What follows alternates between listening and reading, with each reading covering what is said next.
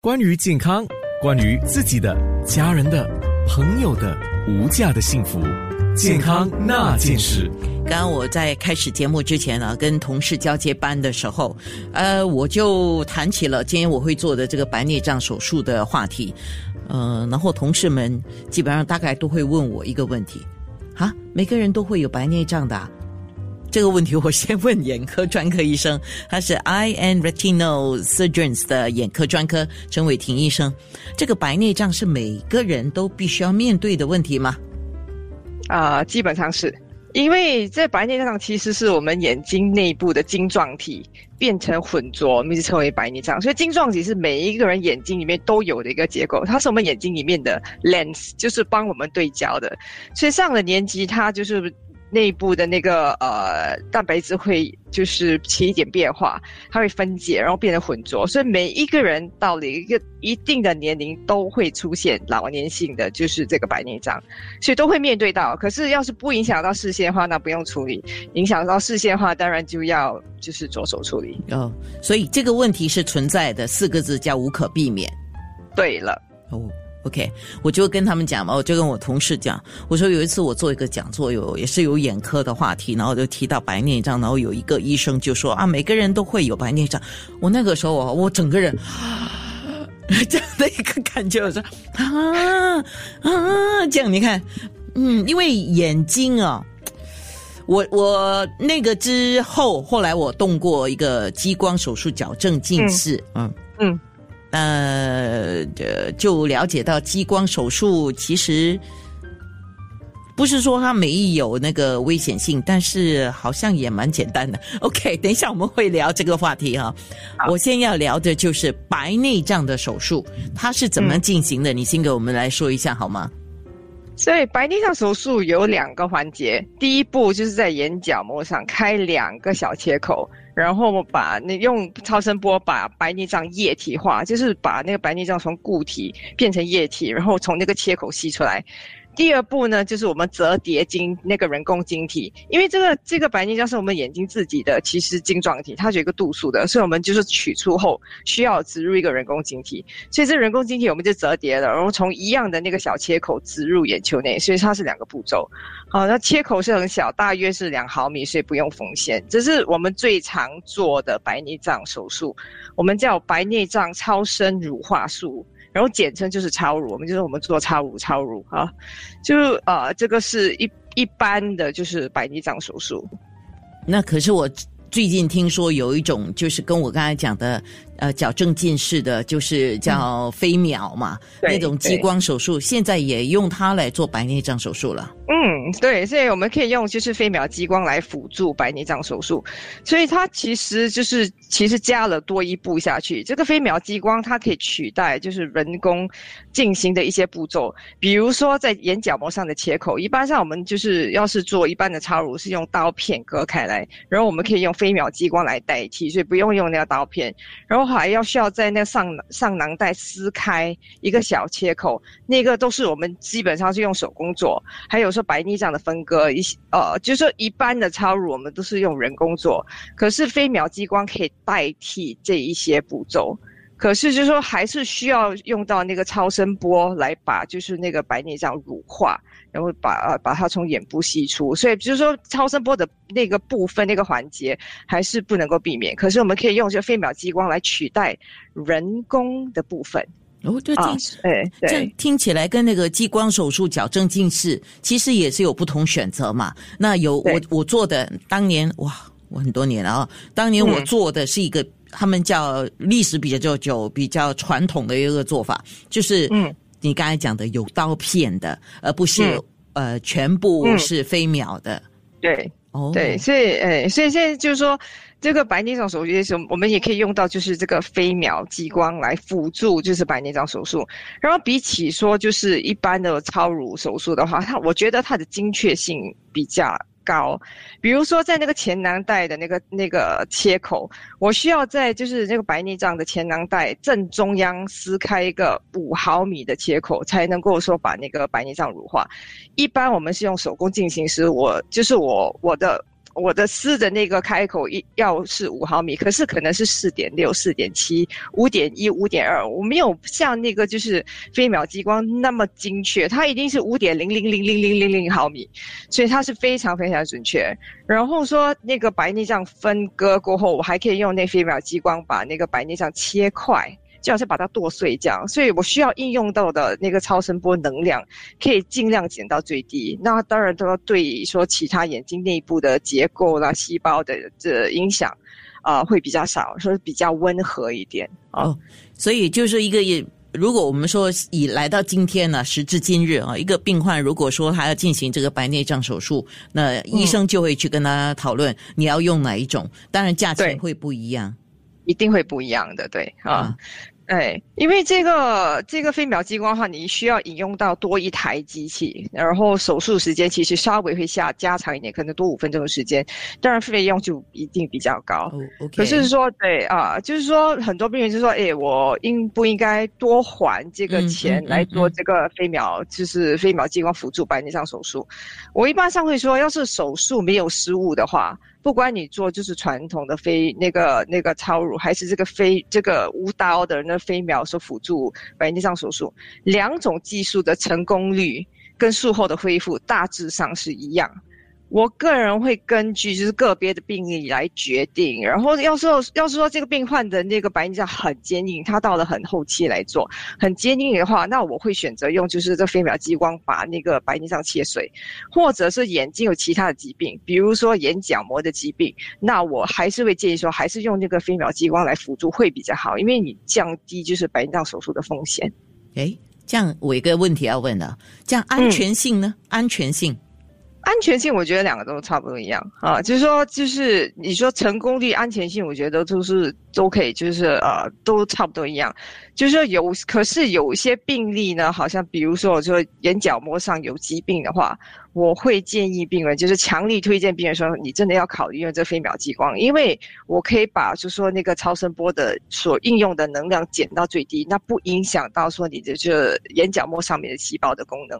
所以我会强力推荐说，你还是用就是飞秒激光来做，会比较比较安全一点。那其实个别病例了。那术后的那个康复情况哪个比较快？一样吗？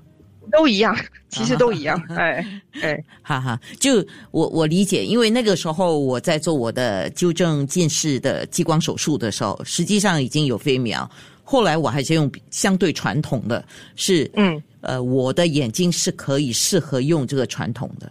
啊，那有些人是像你刚才提的，他后面的条件可能需要做做到飞秒会比较好，或比较快速了，所以所以这个是要看个别情况了，对吗？对，我觉得是个别情况来决定。好的，那一个问题，白内障手术一经手术啊啊就改正了嘛？是不是就一劳永逸啊，永远没有问题了呢？对啊，因为那个白内障就是它是眼眼睛内部的晶状体，是一个结构。我把它取出后，它不会再生回来，所以它是不会再，就是人家说我的白内障会再生回来，是不会的。取出后就不存在了。然后这个人工晶体一植入是永久性，一般像我们不会拿出来更换，啊，也不需要去清洗。人家说会肮脏吗？不会肮脏，它不用清洗，它也不用更换，就是说植入后就是一辈子，就是变成眼睛的一个一个部分了。哦。他不会说他的耐用耐用的 还有 expiry date 期限没有没有没有耐用的期限。OK OK，健康那件事，关于自己的、家人的、朋友的无价的幸福，健康那件事，健康那件事，我们今天讲的是白内障，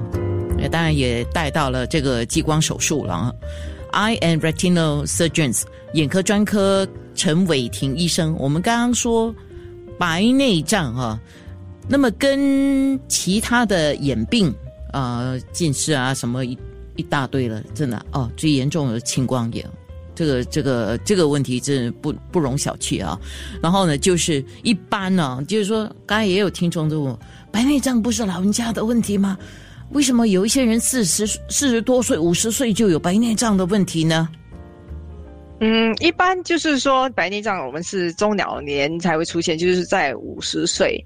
啊，大概五十岁以上才出现，然后慢慢的恶化，可能六七十岁出现说就是视力下降的这种症状。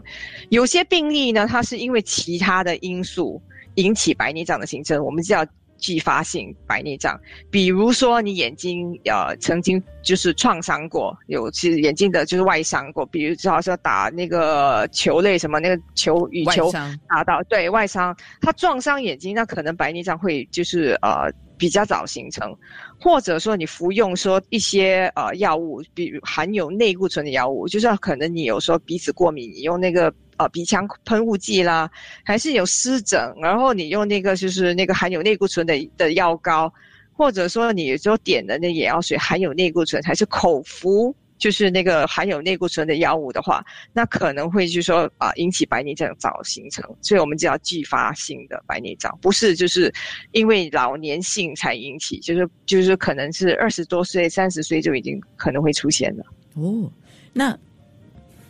哇，我一直在你在讲的时候，我一直在思考我用过的东西有没有使到我的这个白内障。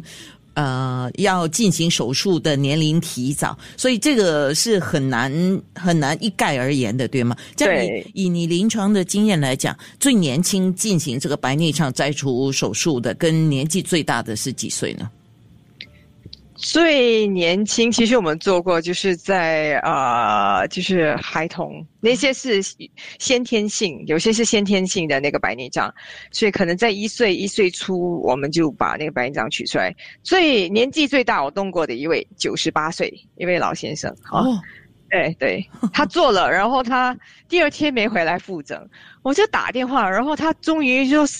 终于姗姗来迟。他说：“哦，我动了手术，我视力很清晰，所以我到巴沙呢去找我老朋友，找不到哎。”他说：“因为很多年没出门了。”然后他其实他进来我诊所的时候是坐着轮椅，然后家人推他进来。他说：“因为看不到嘛。”然后他很就是我们叫铁齿 T K，就是不做不做不做。我说：“你不做的话，你就家人要照顾你什么？”我们就终于说，就是跟他说做一下，比方做一边也好。哪怕坐一边，你看得到，你自己照顾自己。他说 OK，我做。他做了，他第二天视力很好，就是到处去找老朋友，所以他就就回来负责时间就很迟。然后他就说几时可以动另外一边，就很好哎。所以结果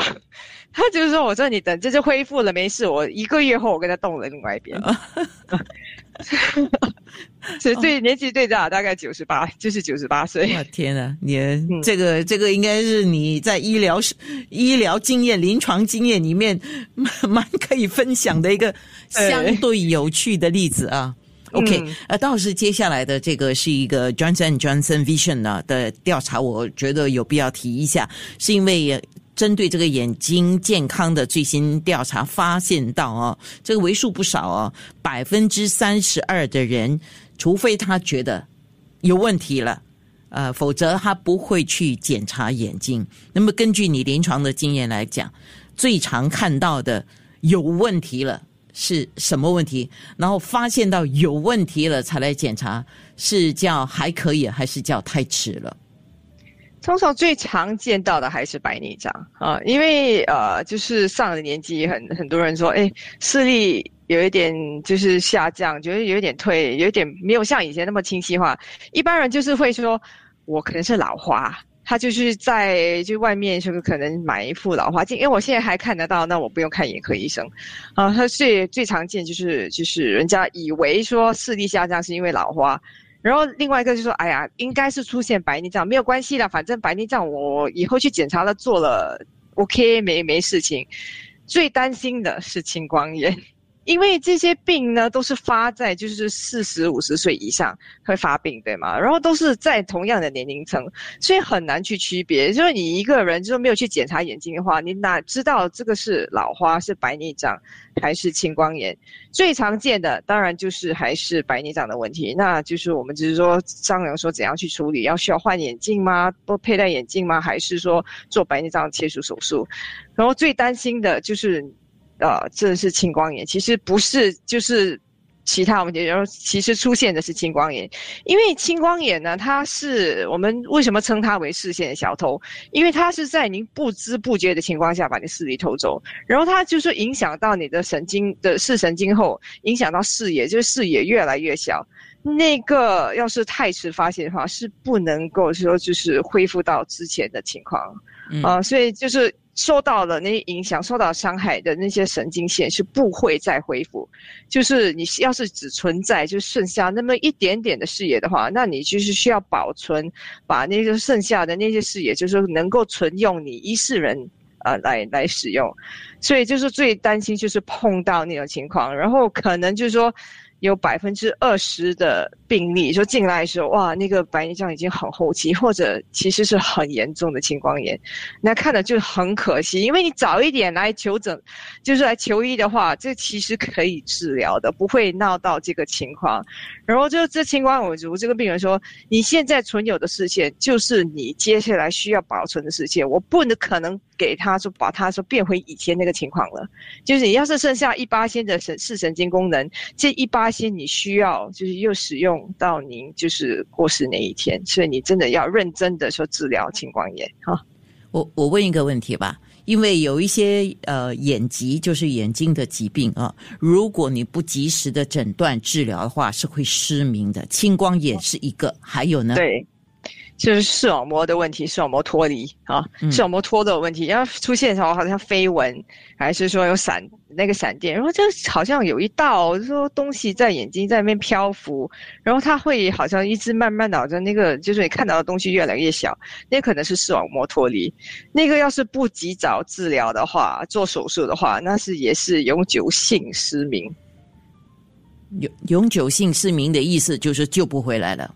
救不回来了。其实我们做手术，把那个视网膜在就是说，呃，放回原先的那个位置，因为它脱离的太久，细胞的功能已经丧失了。就是把它放回去的话，就是我们跟你说，哎，手术成功，我把你视网膜做放回原先的的位置，可是你还是看不到，因为那个功能没有恢复。啊，视网膜细胞上的细胞的功能没恢复，就是因为太迟了，是吗？对，太迟了。OK，健康那件事，关于健康，关于自己的、家人的、朋友的无价的幸福，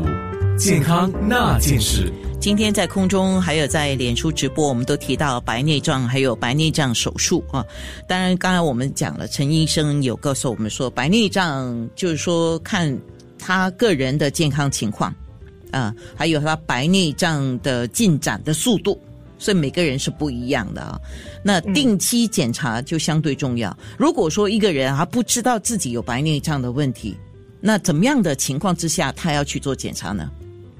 通常我说上上年纪都会出现，就是这些眼睛的问题，老花啦，就白内障，然后青光眼，就是这些这些眼睛的疾这些就是疾病呢，就是在四十岁以上。会开始出现，所以要是眼睛没问题的话，就是说视力 OK 的话，建议说可能四十岁开始，每一两年就是列长去检查一次，啊，会比较理想。像万一发发现说，哎，有就是说呃那个初步的青光眼，你那时候治疗的话，其实神经线什么就是视线功能都完全还没受到影响，那就说你以后失明的几率很低很低。哦，OK，那如果已经知道自己有。有那个叫白内障问题，就是只是还没有到要动手术去摘除这种情况哈。呃，那也是一样，你的建议就是一年对一年两年一次，两年一次对做一个检查。通常 OK，那我们科普一下吧。白内障大概是一个怎么样的情况？就是你看东西，它周围开始模糊吗？其实说最初步的症状就是就是视力下降，就是看东西好像没有像以前那么清晰。嗯，有些人是远看远的东西没有那么清晰，有些人是看近的东西没有那那么清晰。因为白内障恶化，它会引起说眼睛的那个度数的改变。哦，所以你觉得哎，戴上以前的眼镜，还是说觉得就是看东西还是不清晰，那是最常见的症状。有些人是在夜间他驾驶的时候看到说那个灯光。哎，好像不集中，旁边的地方出现那个就眩光啦、官运、光环之类的东西，但也可能是白内障的症状。OK，那有人问了，白内障有的预防吗？预防通常就是说，就是呃，要控制好身体其他的疾病，比如说，要是糖尿病的话，一定要控制的好，因为血糖要是高高低低，就是一直偏高的话，那白内障会就是呃较早形成。有吸烟的话，我当然说尽量可以停止吸烟，因为那个吸烟就会引起说，就是生产这个我们叫 free radical 自由基，然后会引起说那晶状体氧化变得浑浊，也出现白内障。当然是营养均衡啦，要就是勤于运动，呃，外出的时候外出日晒，就是有太阳的时候就佩戴一下那个太阳眼镜，就是防那个紫外线影响到说那个呃白内障的形成。OK，到了一个你觉得你受不了了，看看东西的视线你接受不来了，它模糊到你觉得受不来的时候，那那个时候再做一个检查，医生就会给你做一个建议，对不对？是不是该动手术？是这样讲吗？呃，一般像是，要是你等到那个阶段，所以已经是受不了的时候才来检查的话，一般像那个太迟了吗？通常那个白内障就说的已经到了较后期才会出现的情况，哎，所以就说，哎，我说你觉得视线好像有一点说出现就是。一点改变，所以觉得好像没有像以前那么清晰的话，你最少就是到就是你像说的眼镜店去，叫验光师跟你验光一下，是度数的问题吗？是白内障的问题吗？因为现在验光师他们都受过训练，他们都测得出来。他们有些还有其他的说，就是呃，就是其他仪器可以跟你说检查眼压啦，看一下就眼底内部的情况。你就说你觉得来眼科医生又时间很长，要等很久，要付费很高，那你至少去眼镜店，你找一个说就是验光师给你看一下。现在的验光师都很厉害的，都看得出来说有眼睛的其他疾病，因为他们有投资有机器。